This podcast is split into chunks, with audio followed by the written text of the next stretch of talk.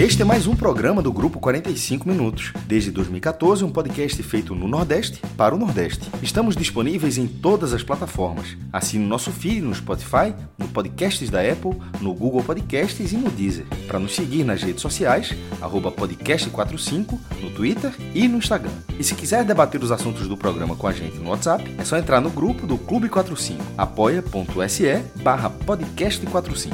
Muito obrigado pela escolha e pela confiança.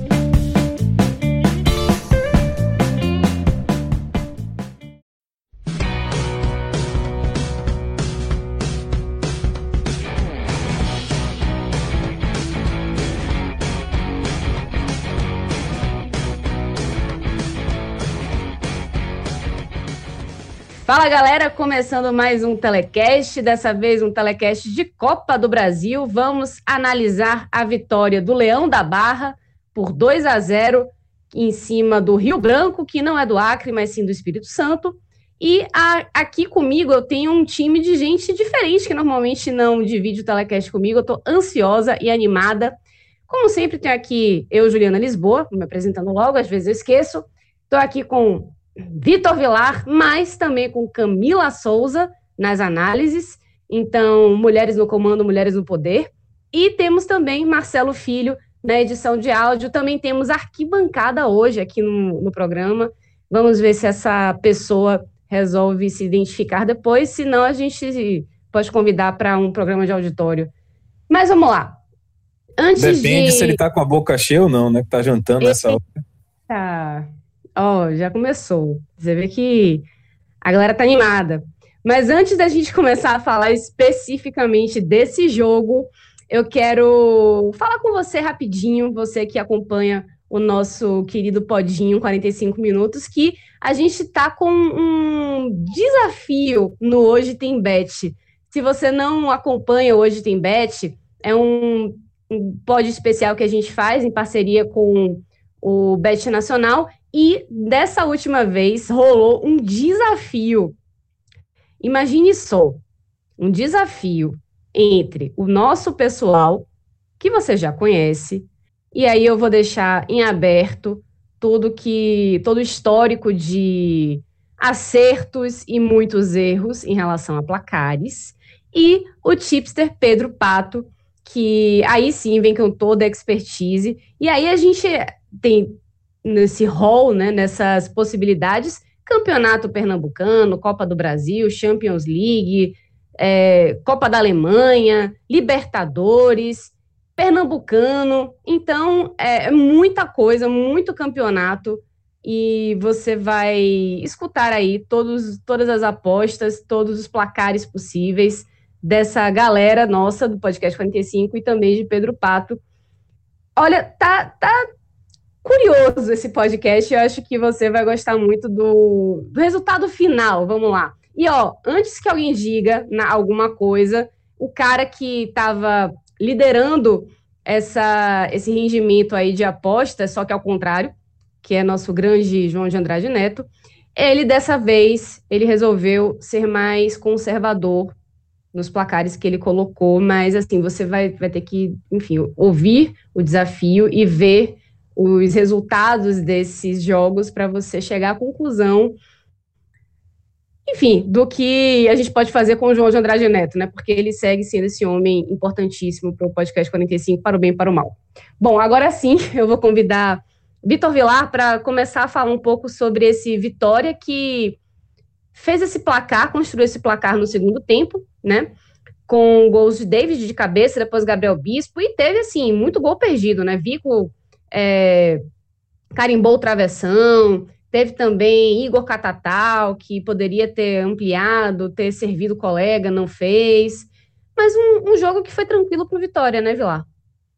Tranquilíssimo. É, obviamente, vou iniciar esse podcast muito feliz, muito contente, porque imagino que esse seja o clima da torcida rubro-negra agora à noite, né, nessa quarta-feira à noite ainda mais feliz, né, quando você pensa assim, poxa, olha quanta coisa boa aconteceu nesse jogo. O Vitória foi muito dominante, muito dominante. O trabalho de Rodrigo Chagas começa a ganhar uma cara muito, muito assim clara, né? o time já sabe como jogar, o time já está aprendendo a se comportar e, e, ter variações dentro dessa forma que Rodrigo Chagas tem implementado. Aí você pensa também, 1 milhão e 700 mil reais na conta, vai vir, vai vir um Pix aí né, nessa quinta-feira para o Vitória. Considerável, um valor muito considerável para o clube. Então tudo isso faz com que o clima aqui desse podcast seja muito bom. Só que aí você pensa, né, poxa, 1 milhão e 700 mil, vai pagar, vai servir muito, né? Vai ajudar muita gente no Vitória, porque a gente sabe que a situação do Vitória é muito, muito ruim mesmo, financeiramente falando, e tem vários funcionários que não estão recebendo salário, né? E tem bastante tempo sem receber salário. Então, esse 1 milhão e 700 mil vai servir para ajudar esses funcionários. Essa é a parte maravilhosa, né? A gente, certamente, a torcida rubro-negra e os jogadores também que chegaram a falar sobre isso é, ficam com a alma lavada, né? Porque sabe que vai ajudar muitos, muitos funcionários, mas também é lamentável, né? Chegar a esse ponto, o Vitória atrasar salários de funcionários que recebem infinitamente menor do que os jogadores, é, salários que, enfim, não sobram, né? Salários que pagam a alimentação da família inteira deles, a moradia deles, as contas e deles. Não, ouve lá, e que não deveriam onerar tanto assim o clube, né? Que são salários que não, não são caros, né? Se você, como você bem pontuou, né? Se você comparar com o salário de um jogador de futebol é, de Série B e Série A, é, é, não tem nem como fazer uma comparação dessa, né? E mesmo assim, é algo que a gente vê que já está se arrastando muito, assim, desde 2019, se a gente for parar para analisar, desde quando começou esse, esse rombo financeiro no Vitória, essa sangria mesmo, que entra ano, sai ano, com a pandemia piorou e a situação não, não melhora de vez, né? É, já era um, um comum no Vitória isso antes da pandemia, então acho que o Vitória pode até reclamar da pandemia como todo mundo reclama, né? Fala que realmente atrapalhou muito as contas do clube, de fato atrapalhou. Mas essa é uma realidade do Vitória que já vem atravessando há muito tempo, muito antes da pandemia. No ano passado, os médicos ficaram um ano sem receber salário, um negócio assim inacreditável. É, dez meses, se não me engano, na verdade. Tanto é que a maioria do, departamento médico, né, todo mundo sai do clube. É uma situação, assim, lamentável, né?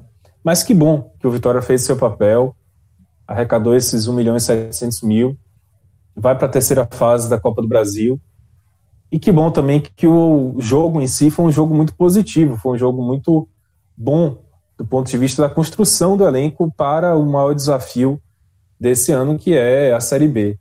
Eu sempre falo aqui, todos os telecasts abro dizendo isso, que você tem realmente algo em jogo, né, em campo nesse momento sendo disputado com a Copa do Brasil, a Copa do Nordeste também é muito importante. O Campeonato Baiano também, para o Vitória retomar o título estadual. Mas tudo isso é realmente um prelúdio, né? um, um, um prólogo, na verdade, do que mais importa para o Vitória nesse momento, que é a Série B. Vai haver uma Série B muito difícil e o Vitória está caminhando numa boa direção, pelo menos é o que a gente enxerga até agora. É, sobre o jogo em si, foi uma atuação dominante, mas a gente tem que pesar toda a situação do Rio Branco. O Rio Branco é um time que não está disputando estadual, está só com a Copa do Brasil, porque lá não tem regional, como é o caso aqui da Bahia. É, por exemplo, o Vitória enfrentou na, no domingo o 13, que é um time que está disputando a Copa do Nordeste, não está disputando a estadual, mas está disputando a Copa do Nordeste e a Copa do Brasil. Pelo menos tem um ritmo maior. O Rio Branco não é essa a realidade. Ficou um mês sem jogar praticamente, só treinando e deu para ver isso claramente em campo. O Rio Branco perdeu completamente a, a, a, imponência né, física mesmo, a presença física em campo muito rapidamente. No final do primeiro tempo e no segundo tempo isso ficou assim exacerbado, né? Deu para ver claramente que o Vitória se se precisasse ali apertar um pouquinho mais, se quisesse apertar também um pouquinho mais e de fato apertou, teria feito quatro, cinco. Era um, era um jogo para poder meter uma goleada no Rio Branco, mas o Vitória desperdiçou. Mas daqui a pouco fala sobre isso. Para falar sobre o primeiro tempo em si, me chamou muita atenção essa dominância do Vitória. Durante a maior parte do primeiro tempo, a gente viu o Rio Branco muito acuado, veio para cá para se defender realmente, tentar um contra-ataque, aquela coisa do time azarão, né, franco atirador. Botou o time inteiro no campo de defesa E o Vitória não teve nenhuma é, cerimônia, botou até seus zagueiros assim no campo de ataque, muito avançados. Deu para ver durante o primeiro tempo inteiro, praticamente, que o Wallace e Alisson Faria, é, o Wallace e Alisson Farias não, Tô pensando já com o Alisson Farias aqui na cabeça, daqui a pouco eu guardo ele. É, Calma, rapaz, deixa. O Wallace e Marcelo Alves. É, o Wallace e Marcelo Alves, os zagueiros do Vitória, estavam como volantes, na verdade, na intermediária ofensiva do Vitória. Um negócio assim, né? Todos os jogadores no ataque, o último homem mesmo do Vitória, o primeiro homem, na verdade, era Gabriel Bispo, que estava no lado delar do ataque da, do círculo central. Então, o Vitória abafou o, o, Rio Branco no primeiro tempo. E me chamou atenção também que dessa vez houve uma variedade de jogadas. Como a gente vem falando, o trabalho de Rodrigo, ele já você já bate o olho no Vitória e vê o que é que o Rodrigo propõe. O que é que o Rodrigo propõe? Os zagueiros é, avançam pelas laterais para fazer meio que um apoio aos laterais que sobem muito. Ele espeta os dois laterais no ataque. Pedrinho atua quase como um ponta esquerda mesmo um atacante. É, o lateral direito, o Raul Prata, que é um pouco mais tímido nessa jogada, mas também fica espetado quando o Vitória está no ataque. E os zagueiros ficam ali, né, meio que na intermediária, mais para os lados, para poder fazer uma base de contenção com o Gabriel Bispo mais recuado. E aí você tem pelo meio uma movimentação muito grande, Samuel brigando com os zagueiros para tentar atacar as costas dos zagueiros. Você tem os volantes armando as jogadas também, não são volantes que ficam, é, no caso o Cedric, é, o volante não fica tão recuado, é um armador mesmo, de fato, tenta enfiar a bola em profundidade. É, o Alisson Farias, que fez a camisa 10 desse jogo, tenta movimentar pelo meio, então é um time que tenta tocar a bola, é um time que não se, não se acanha, ele bota a bola no chão e tenta trabalhar em cima da, da própria qualidade técnica que o Vitória tem, um potencial técnico que esses meninos têm. E o Vitória foi assim no primeiro tempo, perdeu muitos gols no primeiro tempo, teve muitas chances e me chamou a atenção, é, retomando a minha ideia, na verdade, de que ultimamente né, a gente já conhece esse esquema de Rodrigo, mas o Vitória só atacava pelo lado esquerdo, porque onde tinha Pedrinho e David em grande fase. Né? Pedrinho o tempo todo buscado e David em grande fase. E o lado direito ficava pouco acionado, porque Vico estava atuando muito mal nos últimos jogos, e o Raul Prata ainda não, não entrou nesse esquema de um lateral bem ofensivo. Só que esse jogo não, teve muita jogada pelo lado direito também. Vico foi muito bem no primeiro tempo, Raul Prata buscou a linha de fundo, cruzou bola, foi uma novidade. Claro, enfrentando um time, como eu disse, numa dificuldade física e técnica também, que é natural do Rio Branco, é um time inferior tecnicamente, mas também com um componente físico contra ele. É... Mas, assim, houve essa, essa maior ativação né, do lado direito, que é importante para a sequência do Vitória. Vitória eu falo aqui o tempo todo, não pode ser um time capenga, só atacar por um lado. E aí no segundo tempo o Vitória resolveu o jogo rapidamente no começo do jogo, numa bola parada, né, em que David se antecipou os zagueiros. Na verdade ele ele tirou os zagueiros, depois ele recuou é, para poder se livrar da marcação e cabeceou no primeiro pau muito bem. Interessante, inclusive, ver David fazendo um gol de cabeça. Não, não tinha visto ainda. E no segundo gol foi uma. uma... Tem um detalhe também: o Vitória partiu, partiu para o segundo tempo marcando muito mais à frente o Rio Branco. Né? No primeiro tempo houve essa, essa, essa abafa no ataque, mas o Vitória, quando o Rio Branco saía, não abafava da mesma maneira. É, no segundo tempo, não. No segundo tempo, o Vitória partiu por tudo ou nada mesmo. Botou o Alisson Farias quase como segundo atacante mesmo. E pressionou a saída de bola do, do Rio Branco demais. E o segundo gol saiu numa bola dessa, né? Que a Gabriel Bispo se antecipou muito bem e fez o gol. E aí o Vitória, como eu falei, depois do segundo gol, isso foi logo no comecinho do segundo tempo, o Rio Branco começou a cair assim de uma maneira inacreditável fisicamente. Vários jogadores caindo em campo isso com cinco, cãibra. Cinco, seis minutos, né? Já estava 2 a 0 é. Isso, e, e, na sequência, assim, o Rio Branco estava pedindo o PPO, né? Como chama aqui na, na Bahia. Pedindo arrego, meu irmão porque os jogadores não aguentavam mais em campo, caindo com cãibra, errando passe por causa de, de, de, o corpo não correspondia mesmo, né? E o Vitória viu isso e continuou abafando o Rio Branco, só que aí é, uma sequência de gols perdidos inacreditável, inacreditável, assim, tipo, uma sequência, como é chama, aborrecente, assim, como o pessoal chama, de aborrecer. Se tivesse torcedor no estádio, Igor Catatal hoje estaria, assim, É, Vila, sair. Vila, de- Pipoqueiro, menino, pipoqueiro. Você comentou agora, fez um comentário que eu achei interessante, né? O corpo não corresponde. E eu acho que esse comentário serve muito bem, serve como uma luva, aliás, para um determinado jogador que a gente ainda vai falar. Mas me lembre, porque é algo que a gente não pode deixar de pontuar. E eu sei que você sabe de quem eu tô falando. Acho que Camila vai adorar falar sobre ele. A Justamente, Camila, a gente pode abrir também para passar para ela. Aliás, mas ó, posso, só para terminar, só para terminar. Não, só para terminar, eu queria falar de não. que entrou no segundo tempo. E perdeu muitos gols, né? Teve um lance que ele ficou cara a cara com o goleiro e David entrou sozinho pelo lado esquerdo. Cara, qualquer, qualquer um no mundo tocaria a bola para David.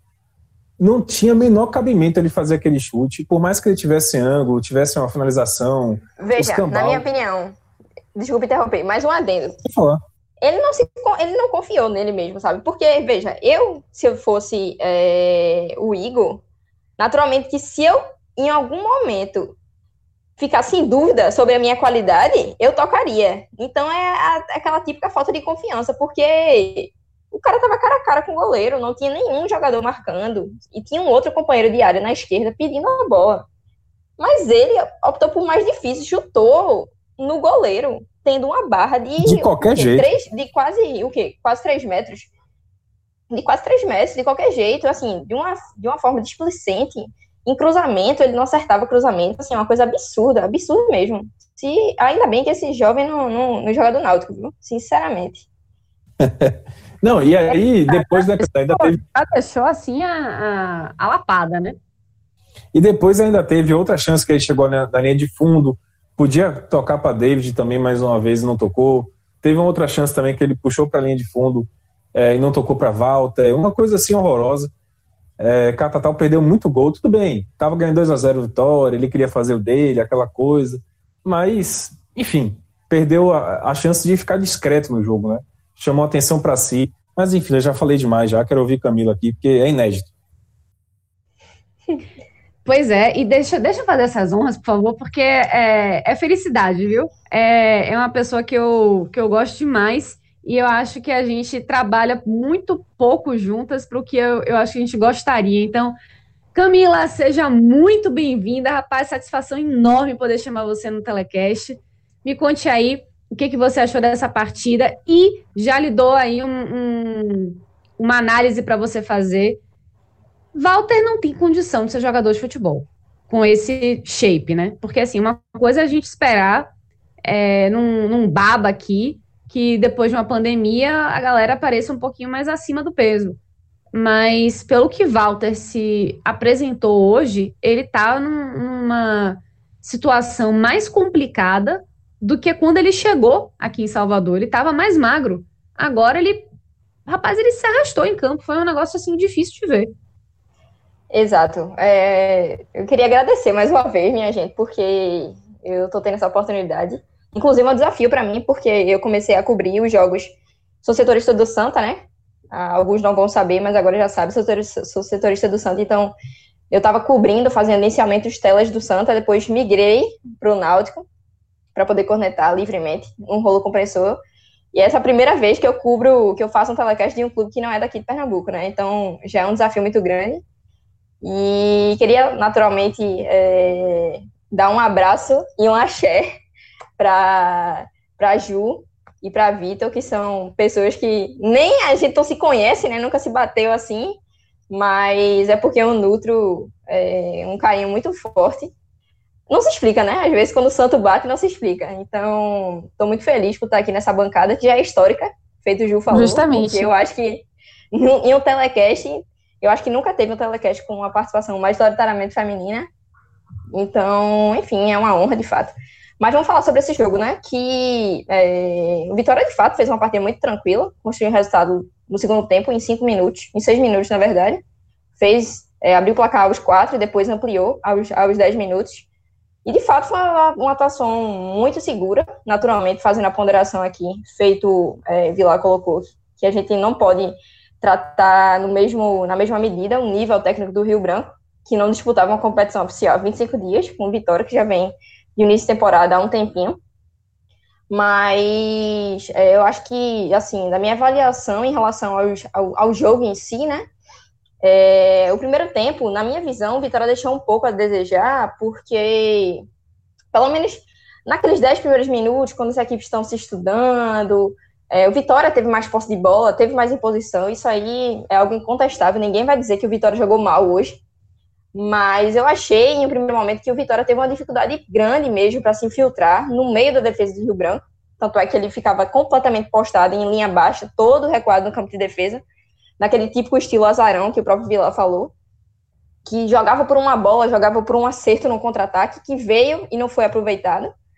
Mas eu achei que o Vitória, pelo menos nos 15 primeiros minutos, faltou um pouquinho de repertório ofensivo, porque não conseguiu se filtrar pelo meio, dar aqueles passos verticais para poder criar uma chance diferente. Então, abusou muito nas jogadas pelas pontas, sobretudo com o Raul Prata, que na minha visão foi um jogador é, dentro da proposta do Vitória, que fez uma boa atuação, claro, reconhecendo as limitações dele, porque desde o esporte, inclusive, a torcida já batia muito no pé, mas ele, Raul Prata, me apraz o estilo de jogo dele, porque ele é um cara que se doa muito dentro de campo, ele corre, ele marca, tem uma deficiência natural, é, por ser um lateral mais defensivo, de chegar ofensivamente, de criar jogadas, mas ele buscou muito, muito, muito mesmo pela direita, na minha visão, pelo menos no primeiro tempo. Só que aí, por essa, por as, é, pelo Vitória apresentar essa um pouco de deficiência nesse meio de campo e recorrer um pouco às investidas é, na lateral, se recorreu muito a, a, uma, a um recurso de bola aérea, né? Que às vezes é, foi explorado em excesso e sem sucesso. E depois, em finalizações de fora da área, justamente por apresentar essa dificuldade. E aí, curiosamente, é, nesse repertório, pelo menos no primeiro tempo, que menos se explorou, que o Vitória menos explorou, foi onde ele mais se aproximou do gol, já com Vico nos acréscimos, acertando a trave. A destacar, claro, um, um voleio lindíssimo de David, que por muito pouco não faz o gol se não fosse a boa defesa de, de Diogo. Mas aí, depois desse primeiro tempo um pouco, é, um pouco calmo, um pouco de, não de marasmo, eu diria, mas faltou um pouco de objetividade ao Vitória, de precisão na hora de dar o último passo, de ter calma para poder definir. No segundo tempo foi completamente diferente, o Vitória destravou, ficou muito mais solto, jogou muito melhor, propositivo, tocando a, tocando, tocando a bola, então é, não à toa chegou no gol muito cedo, aos quatro minutos, com uma jogada de escanteio é, de Vico, que participou muito bem. Vico foi um, inclusive eu vou falar mais na frente, mas Vico, apesar de não ter feito gol, ele teve uma participação direta nesse, nesse resultado do, do Vitória na classificação. Ele bateu o escanteio, e aí David marcou de cabeça um mérito dele, naturalmente, porque fez a, a movimentação enganando a defesa do, do Rio Branco, mas ao mesmo tempo, na minha visão, teve uma falha grotesca de posicionamento do goleiro de Diogo, porque a bola estava muito anterior a ele e ele estava buscando uma borboleta que eu não sei onde é que ele viu, mas é, mérito naturalmente de David. E depois, numa falha de defesa, na verdade, numa boa visão de jogo de, de Gabriel Bispo, ele pegou a bola partiu em contra-ataque e ampliou, fez o 2 a 0 inclusive com o resultado sendo construído por dois garotos, né? A destacar, nesse caso, o, retorno técnico que esses meninos do Vitória vêm entregando desde o início da temporada. Tanto que eu fui até pesquisar, né, para poder me balizar, ter argumentos de autoridade no assunto. É, o Vitória, pelo menos nesse início de temporada, nesse início de temporada, na verdade, dos 18 gols marcados pelo time, 11 deles, já contando com os de hoje, foram de meninos foram fruto de meninos rebelados pela base, que é que mostra. Ô, Camila, e, e deu para ver também que até o Samuel, que é o artilheiro, né, no camisa Sim. 9 do Vitória, que está numa fase realmente esplendorosa, ele é. lá também povoando demais a, o último texto, né? Querendo sim, sim, muito claro. fazer o dele e, e procurando é. muito, né? E participando muito para isso. Então, é, você vê que não falta vontade muito grande e que esses jogadores jovens né? E aí eu destaco também até Pedrinho, que é o, o lateral esquerdo, que também está jogando de uma forma muito mais solta, né? E contribuindo muito também para o ataque pelo lado esquerdo. São jogadores Sim. que estão fazendo muita diferença, se não de uma forma muito categórica no placar, mas é, de construir as partidas para que elas sejam é, positivas. Né? Então, acho que o impacto dessa base que Rodrigo conseguiu formar e trazer para o elenco principal está é, sendo realmente muito interessante para o Vitória, num ano em que não se esperava muita coisa, né? Um ano que o Vitória realmente está com dificuldades financeiras ainda, não consegue contratar, e está tendo na base um resultado que de repente não, não, não, não teria se contratasse gente de fora, como aconteceu no ano passado, por exemplo. Uhum, claro. Eu sou defensora da base, naturalmente que a gente precisa ter um, os clubes no geral precisa ter um planejamento muito grande em relação ao uso desses jogadores, porque é, eu gosto muito de comparar assim, as realidades. Hoje, por exemplo, o Clube Santa Cruz, e por medidas completamente, é, como é que eu posso dizer, fora da, não é nem fora da realidade, mas por medidas excepcionais, excepcionais, hoje o time do Santa Cruz, majoritariamente, é composto por meninos da base. Mas não é a filosofia do clube, sabe? Se coloca o menino da base, porque, claro, tem que ter o um retorno financeiro e, naturalmente, alguns servem, outros não, precisam de maior maturação. E o clube, inclusive, busca fazer esse empréstimo para poder dar maior rodagem em lastro.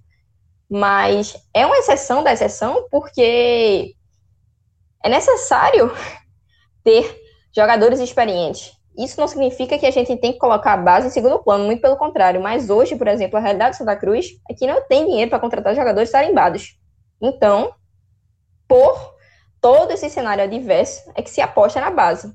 E aí, naturalmente, o que acontece? Às vezes, alguns jogadores, alguns meninos são queimados, como que vem acontecendo, porque não tem o desempenho. Uma coisa é você desempenhar um bom futebol na base, outra coisa é você desempenhar no futebol profissional. E aqui eu não vou elencar a quantidade de, de, de diferenças que existem, né?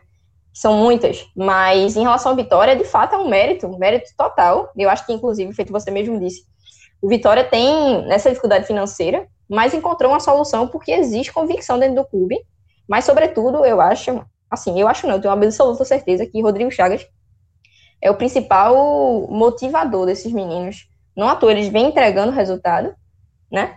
O David marcou e ele se tornou vice-artilheiro do Vitória, artilheiro do Vitória com, com cinco gols, se não me engano. Atrás somente do Samuel, quatro. que é o artilheiro. Quatro gols, ele tá é com isso. quatro e Samuel com cinco. Pronto. Então, é fruto de uma convicção que vem dando resultado. Agora, na minha visão, eu acho que a gente precisa oportunizar, mas ao mesmo tempo precisa ter um pensamento macro, porque é, jogar bem contra o Rio Branco é uma obrigação. Mas jogar em bom desempenho numa Série B, quando se busca um acesso, quando se busca uma, uma, uma colocação, e sendo a competição o principal objetivo do clube no ano, aí o sarrafo aumenta. Mas isso é uma conversa para depois, né? Em relação a voltando estritamente sobre o jogo, né? É, no segundo tempo foi completamente administrável, até porque o Vitória construiu o placar por o quê? Cinco minutos, seis minutos. Então, o Rio Branco, de, que já não chegava sequer no primeiro tempo, no meio de campo, ele já amplificou, né, ampliou as suas deficiências, não só técnicas como táticas também, e físicas sobretudo, porque o time chegou muito pouco. Se eu não me engano, pelo que eu assisti e vi do jogo, só chegou com perigo de fato uma vez com Rafael Castro, porque ele se livrou da marcação e conseguiu de fato um bom chute, assustando o, o gol do Vitória, mas fora isso, o Vitória inclusive chegou a responder com o Vico na trave, mais uma vez acertando. E aí o jogo ficou morto, né? Naturalmente é, controlável em uma situação que foi que é que era favorável para o Vitória, né? Que construiu um placar na minha visão, completamente seguro, dentro do contexto da partida. Inclusive, poderia ter ampliado, né, como a gente já falou aqui, se o Catatal não tivesse pipocado na frente de Diogo, tendo o David é, livre, depois em outra chance com ele.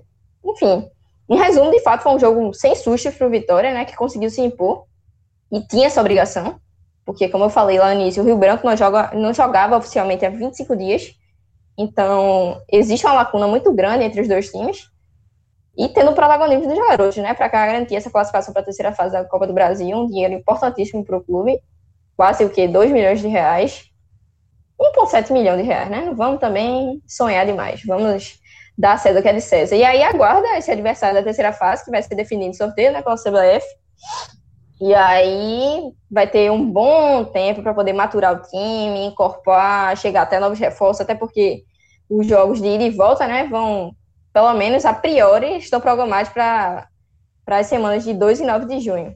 Mas fora isso, é uma, um desempenho que foi dentro do esperado Vitória e que rendeu uma classificação tranquila para a Copa do Brasil.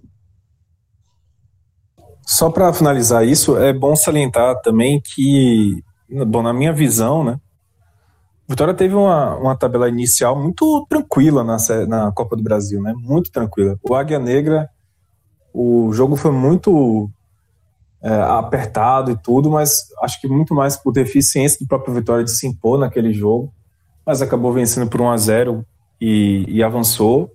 O Águia Negra é realmente um time muito frágil. E agora o Rio Branco, no meio de todos esses problemas, né? Então vai ter uma, uma pode ter né, uma tabela um pouco mais difícil a partir da terceira fase. Lembrando que o Vitória na, no ano passado, 2020, caiu justamente na terceira fase para o Ceará, né? É um jogo mais difícil. Mas enfim, é só para contextualizar que essa tabela foi muito tranquila, então a Copa do Brasil em si não tem sido um, um, digamos assim, uma pedra no sapato do Vitória. Talvez os jogos da Copa do Nordeste tenham sido até um teste maior. Tudo que a gente falou aqui, né, que o Milo destacou, é o Rio Branco muito frágil, então o, a Copa do Nordeste talvez seja até uma baliza maior pensando no futuro do clube. No futuro da temporada do clube, na verdade. Muito bem, agora a gente vai passar para a parte que nossos analistas mais gostam. Não sei você, viu, Camila, mas Vitor adora essa parte de, de top 3 do bem e do mal, que a gente analisa individualmente os atletas, mas eu vou dar uma colher de chá para ele e pensando um pouquinho. E vou, vou chamar você que está escutando a gente para acompanhar nosso trabalho no NE45, que, se você não conhece, é o maior portal de futebol nordestino do mundo. Então, é, se você curte nossas análises aqui no podcast, você vai curtir também as matérias que a gente faz diariamente, é, todas as crônicas, tem também furo de reportagem, tem entrevista, tem um material muito bacana que não só eu, Camila, Vitor, mas toda essa galera que participa do podcast e mais gente também que está é, especificamente ligada no NE45, é um projeto muito, muito, muito massa. E se você quiser também conversar com a gente no zap, trocar aquela ideia, a resenha, é, cornetar o que a gente fala, sugerir pauta, sugerir ângulos para a gente abordar nos telecasts e também nas matérias do NE45, então, dá aquela força pra gente, vai no nosso apoia-se, no apoia.se barra NE45, dá uma força pra gente, ajuda a gente a continuar com o projeto, e aí você ganha um convite para participar do nosso Clube 45, que é o nosso famigerado grupo do Zap, que é uma família que fica discutindo, debatendo e trocando amabilidades também, porque família, afinal de contas, é isso. Sobretudo discutindo. Não disse como, de que maneira, mas sobretudo discutindo. Pois é. então, agora que é a Copa do Brasil, né, que tem mata-mata, é, enfim, Copa do Nordeste, essas finais todas chegando, então a gente já troca muita amabilidade. Então, só reforçando, apoia.se barra NE45, você dá a força pra gente, participa do nosso grupo do Zap, e trocam ideias diretamente com a gente, beleza? Então, fica aí a E dica. outros assuntos também, né? Porque ontem mesmo, hum. terça-feira à noite, o, o, grupo o Clube 45 tava fervendo, meu amigo. É, e não Eu é só falando... futebol, né? Só, só digo isso. É um... Terça-feira ninguém fala de futebol. É um outro jogo, é um outro jogo. Tudo bem, é um outro jogo. Pronto, já deu tempo para pensar, né, Vila? Você tá tudo saidinho, fazendo brincadeirinha. Então, me diga aí, análises individuais, top 3 do bem e do mal, é contigo. Ju, eu vou aproveitar que o jogo foi muito tranquilo para o Vitória, né? Como a gente já falou aqui, Camila destacou, fez uma leitura perfeita do jogo. O jogo foi muito tranquilo, então eu vou inverter um pouco a lógica. Para escolher os melhores em campo, daria para escolher muitos jogadores, né? A chance, é, o leque, digamos assim, de opções é muito grande. Eu vou inverter um pouco a lógica. Talvez não seja exatamente os três melhores em campo, pode até ser, mas eu vou falar de jogadores, quero destacar jogadores que geralmente não aparecem no telecast na parte positiva. Então eu vou colocar o melhor em campo para mim, Cedric, fez uma partidaça, partidaça mesmo. Isso é muito importante para o Vitória, para Rodrigo especificamente, porque quando você olha o elenco do Vitória, você tem nessa posição de volantes é, Guilherme Rende, você tem o João Pedro, você tem Gabriel Bispo, que são de natureza mesmo, né, de origem de bola, são os camisas 5, digamos assim. São aqueles volantes um pouco mais marcadores, os primeiros volantes. O Vitória carece de ter uma peça de meio campo volante que arme mais a jogada, que consiga fazer inversão de bola, que consiga fazer metida de bola em profundidade. E Cedric, que não é, não foi formado na base do Vitória como volante, essa que é uma coisa curiosa, foi formado com lateral direito, mas ele se reinventou na carreira, passando por ABC e CSA, jogando como volante, ele está começando a despontar nessa posição, fez uma boa partida contra o 13, quando ele estreou nessa posição como titular. E hoje fez uma partida muito boa. Né? Para mim foi o melhor em campo. O principal articulador ali do meio de campo, até porque é, vou falar do destaque negativo para mim, mas para mim ele foi o que mais inverteu bola, mais inverteu jogada. Eu gostei muito da partida dele. E volto a salientar como isso é importante para o elenco de Rodrigo. Tem uma opção de um volante que marca bem, tem competência nisso, mas também tem um repertório de jogadas ofensivas maiores. E vou destacar também Raul Prata. É, Camila falou que ele foi um destaque positivo para mim, para mim também. É, achei que ele, no primeiro tempo, sobretudo, Vitória buscou muito o lado direito, como eu falei. E eu acho interessante forçar esse jogo em Raul Prata, porque não é característica natural dele ser mais ofensivo, mas é importante que ele entre e consiga contribuir naquilo que ele consegue. Né? Não vai ser um Pedrinho, que é muito tecnicamente é voltado para o ataque realmente, é um lateral de, destaque ofensivo, mas a Prata pode contribuir também ofensivamente, o Vitória precisa disso. Então, como eu disse, né, para o elenco de Rodrigo, para o trabalho de Rodrigo, é importante contar com um lateral que tem mais confiança de chegar à linha de fundo. Al Prata demonstrou isso.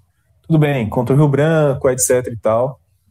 Mas só essa, digamos assim, essa essa vontade dele de chegar, de participar mais do jogo pelo lado direito, né, dele ser mais acionado, isso é bom para o projeto do Vitória esse ano.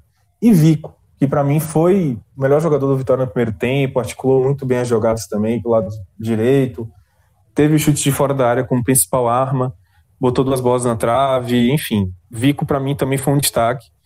Então, como eu disse, fugindo um pouco dos nomes que, por exemplo, fizeram gol, né? David fez gol, Gabriel Bispo fez gol poderia escolher os dois, mas eu queria inverter um pouco a lógica, fugir um pouco do, do script para poder destacar esses jogadores que, para o trabalho de Rodrigo, são muito importantes que eles entrem. Entrem no esquema, entrem no alto desempenho. E, por lado negativo, é, dos titulares, fica um pouco difícil de destacar, porque o Vitória fez um jogo muito tranquilo, mas eu achei a atuação de Alisson Farias um pouco abaixo, mais uma vez. Não acho que ele tenha sido um articulador de jogadas camisa 10, de fato. O Vitória sente falta disso. Um cara que consiga fazer uma penetração maior ali, umas tabelas com Samuel. Também acho que Alisson Farias, é, ele naturalmente é um ponto esquerda, né? Então, quando ele joga de camisa 10, eu sinto, né, um sentimento que eu tenho assim, vendo o jogo do Vitória, que ele ainda cai um pouco pela esquerda, ele ainda busca a esquerda, acaba ocupando o lugar que David ocupa, e David me parece crescer mais quando o Alisson Farias não está em campo, porque sem Alisson Farias ele ganha mais o corredor mesmo. É, enquanto o Alisson Farias fica dividindo espaço com ele ali pela esquerda. Então, para mim, Alisson Farias ficou destoando da equipe, não que tenha feito uma partida terrível, mas destoou da equipe titular. Fora ele, né? Assim, entre os titulares não dá para apontar ninguém negativamente. Então, fica sobrando os reservas né? E aí a gente vai falar de Walter, que entrou no segundo tempo e, como você já falou, Ju, não tem menor condição física. É um jogador que chegou relativamente mais magro do que a gente costumava ver, é, vê-lo nos últimos clubes, mas parece ter ganhado muito peso nos últimos dias, nas últimas semanas, o que é curioso, porque ele está treinando no Barradão, então, treinando por conta própria, aquela coisa, né? Quer e jogou convencer... também, né? Ele já tinha jogado no Campeonato Baiano, já tinha feito a estreia jogando 45 minutos, tem jogado pouco, é, não tem feito 90 minutos de partida nenhuma, mas tem entrado, né? Então, é, por esse por esse cenário, assim, não, não, não faz muito sentido agora ele começar a engordar tanto, né? Ele fez até uma live no Instagram dele outro dia, é, falando que tá passando por um momento difícil, é, não não tá gostando do rendimento dele no próprio Vitória, mas assim. Mas isso aí é... tudo pareceu desculpa. Para mim, veja só. É, então, eu também acho. Mas vá, complete aí seu raciocínio. É isso. Para mim, é, Walter ficou mais em forma, perdeu peso e tal para assinar contrato. É o que dá a entender. Petkovic, inclusive, na transmissão, foi extremamente duro com ele. É, o narrador até fez uma brincadeira. A gente torce muito pelo futebol do Walter, né? Aí Petkovic falou: Eu torcia quando ele era mais novo, agora a cidade, acho que o futebol já deu muita chance a ele. E eu concordo. Eu, eu acho, no mínimo, complicado um jogador que chegou aqui num peso é, claramente menor do que ele costumava apresentar nos últimos anos para assinar contrato, assinou contrato e aí voltou àquela forma física terrível que a gente viu nos últimos anos e que contribuiu para que Walter sumisse do futebol, né, jogasse muito pouco. Além da questão do doping, mas também quando teve no Atlético Paranaense no ano passado, praticamente não jogou. Então, é, e, e, nesse segundo tempo ele demonstrou claramente, né, porque não não, não tem condição hoje de entrar em campo do Vitória. Eu acho que Rodrigo Chagas precisa urgentemente ativar outros meninos da base, centroavantes. O Vitória precisa contratar vai ser difícil, mas tentar buscar um outro Samuel da vida aí, apostar mais em Heron, tentar recuperar Heron, ou até o Aníbal Vega, que deu uma sumida, para servir como opção, porque nesse segundo tempo, contra o Rio Branco, já muito mal fisicamente, Walter não conseguiu dividir bola pelo alto. Walter não conseguiu antecipar zagueiro nenhum. Walter não conseguiu acompanhar a jogada. Walter não conseguiu nada. É a passada super curta. Troca passes, inclusive. Totalmente. A passada super curta, parecendo aquela passada de quem tá com alguma lesão no joelho não, e não quer ficar jogando peso em cima do joelho, sabe? Aquele não, trotinho sim, assim claro, de. Claro. Trotinho é de curva.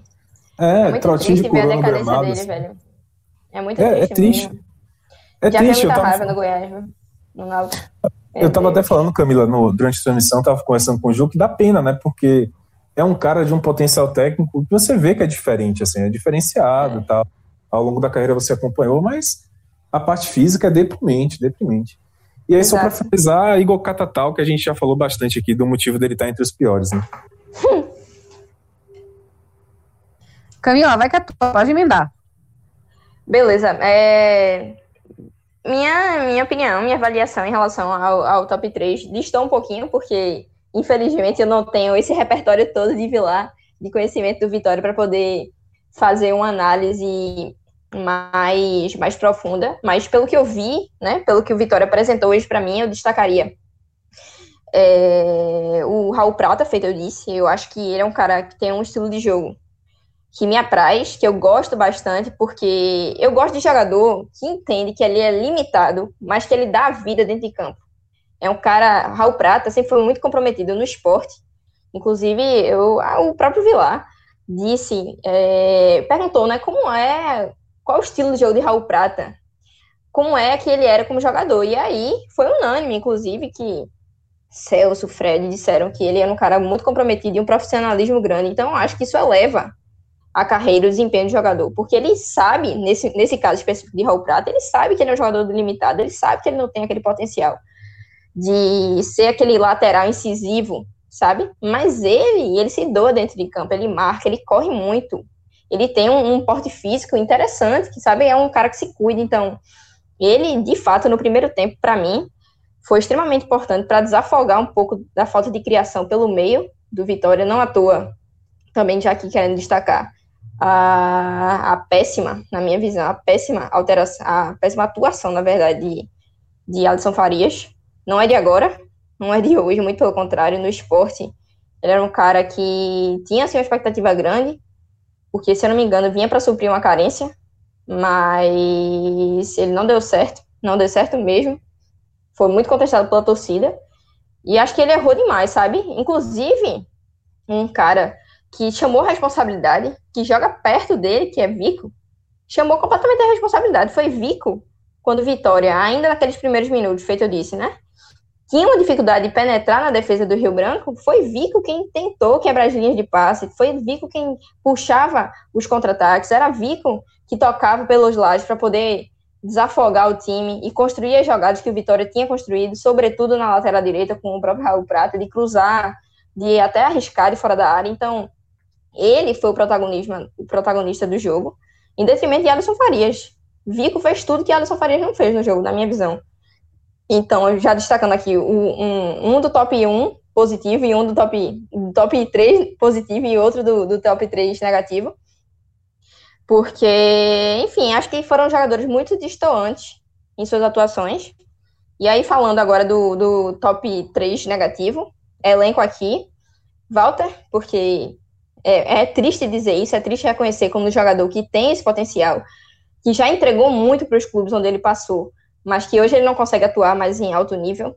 E, inclusive, no Goiás, eu lembro muito, é, ele massacrou o Náutico, se não me engano, foi 3 a 0 Ele massacrou e ele estava com a condição física, em termos de peso, muito mais cheinha do que está hoje, entende? Então, o corpo vai dando sinais de que você pode até ter à disposição, mas ele não acompanha.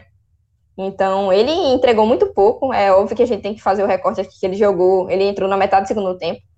Já no final, na verdade, então, não teve aquela atuação. Aquela atuação não, aquela, não, a gente não pode fazer aquela avaliação de que ah, esse jogador jogou 90 minutos. A gente não pode, de fato, fazer essa avaliação geral. Mas, dentro de campo, do pouco que ele demonstrou, ele demonstrou muito pouco. Então, fica como destaque negativo, assim como o Igor Cartatal, porque ele foi um cara que foi contratado com um status muito grande, jogou no Vasco, então tinha que entregar mais, pelo menos nesse jogo, pelo baixo nível técnico, mas claro, trazendo aqui os méritos para Diogo, que é um salvou o Virro Branco, inclusive de não levar uma sacola. Então, é, eu acho que também fica o destaque negativo. E aí, falando dos destaques positivos, eu considero o David, ele me encantou, juro você. Porque é um cara rápido, um menino rápido, que tem bom senso de posicionamento e tem boa finalização de fora da área. Ele, inclusive, eu não lembro qual foi, se foi no primeiro ou no segundo tempo, mas ele cortou para o meio e deu um chute colocado que Diogo foi buscar num sacrifício enorme.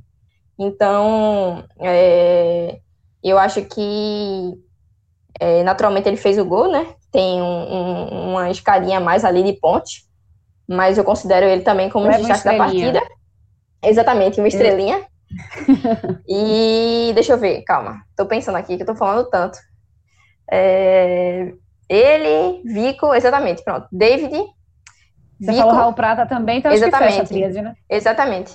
São esses, são esses os destaques positivos para mim.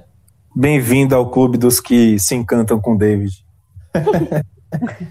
Não, é, David, Samuel é. e Pedrinho, eu mato e morro por eles. Para mim, o futuro do Vitória passa por esses três e por outros garotos da base também, né? Tudo que vocês falaram. O futuro do Vitória é a base e David é uma grata surpresa, realmente. E antes de encerrar esse telecast, acabei aqui de conseguir que a nossa audiência se revele e se revele com informação. Chegue mais aí, arquibancada. Fala galera, Thiago Minhoca. A honra de ouvir esse telecast que, cara, eu, é muito sensacional ver Camila e Juliana aqui no telecast e ouvir pela primeira vez as duas trocando ideias aqui, falando sobre futebol. Então, o espaço é de vocês e de tantas outras que quiserem estar nisso. Vilar, que é um cara sensacional. Ainda quero conhecer muito pessoalmente. Sei que o Lucas Mota conheceu e falou muito bem de você, de vocês, né? Não só de você, mas também de Juliana. Mas é porque, enfim. Ai, a... dele, inclusive, viu? Se você é falasse porque, bem de Vitor É porque ele com Vilar, eu recebi vídeos no ano passado da Copa Eita. do Nordeste que foram bem, bem complicados. Eles, né? Corta isso aí, um Marcelo. Corta isso aí, Marcelo, pelo amor de Deus. deixa, Corta deixa. Vamos lá. Bem, é só para trazer uma pequena informação, até para explicar né, para os torcedores que estão acompanhando, enfim, qualquer torcedor que esteja acompanhando, a terceira fase da Copa do Nordeste a gente vai ter 32 equipes, 16 as 16 melhores ranqueadas. Copa do Brasil, não, Minhoca? Copa do Brasil. Copa do Nordeste. É, eu confundi tá. Copa do Nordeste. Copa do Brasil, exatamente, os 16 melhores pelo ranking da CBF ficarão no pote 1 e as demais 16 equipes ficarão no pote 2. E aí a gente já tem garantido nesse pote principal o Flamengo, o Palmeiras, o Grêmio, o Internacional, o Atlético Paranaense, o Santos, o Corinthians, o São Paulo, o Atlético Mineiro, o Fluminense, o Ceará e a Chapecoense. Essas duas equipes já estão nesse pote principal. O Vitória, que classificou agora, já tem duas equipes que estão com melhor ranking que ele e que já estão na fase 3. O Bragantino e o Fortaleza. E aí, restam exatamente seis equipes, né? Que no caso já tem 12, então 14. Então só duas equipes podem ocupar essa vaga das seis que estão disputando ainda a fase 2.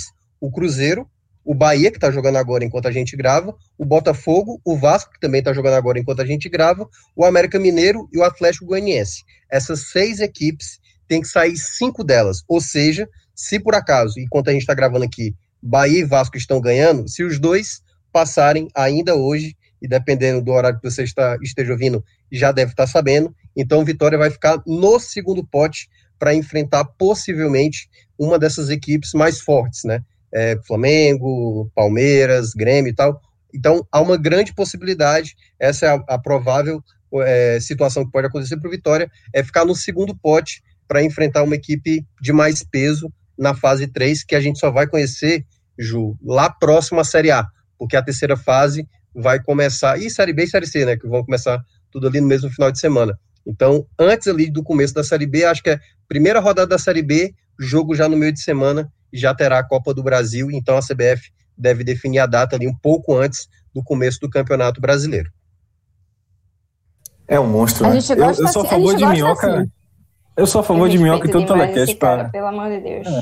Ô, Minhoca, só uma dúvida. E o Náutico tá em que pote, velho? O que é isso? Pô? Não faça isso eu, com menino, Não faça isso com Eu Camilo. lembrei que a gente tava num ambiente respeitável. Eu já tava com. Nada, isso aqui é uma extensão. Isso aqui é uma extensão do Clube 45. Exatamente. Não, jovem. Depois, depois, viu? Vai, vai ter que respeitar a Camila, viu? Vilar, tem que respeitar. ó. Fazendo aniversário hoje, nesse momento tá, tá exatamente ganhando o jogo, ganhando bem. Você não pode fazer um negócio com esse. Com Camila, É, teve o ó, time, ó, o time feminino, Náutico, inclusive, que foi campeão estadual. pô. Em cima do esporte, meu E amigo. o áudio fabuloso de Camila, cabe destacar lá no grupo. Exatamente. Ah, acabei de lembrar. Eu fiquei, meu Deus, que áudio foi esse? Mas eu lembrei, lembrei. Pois é, a gente não esquece não, Camila. A gente sabe de tudo e a gente não perdoa. A gente vai... Bom, é é bom que você vai se acostumando porque todo telecast é assim, tem suas idiosincrasias.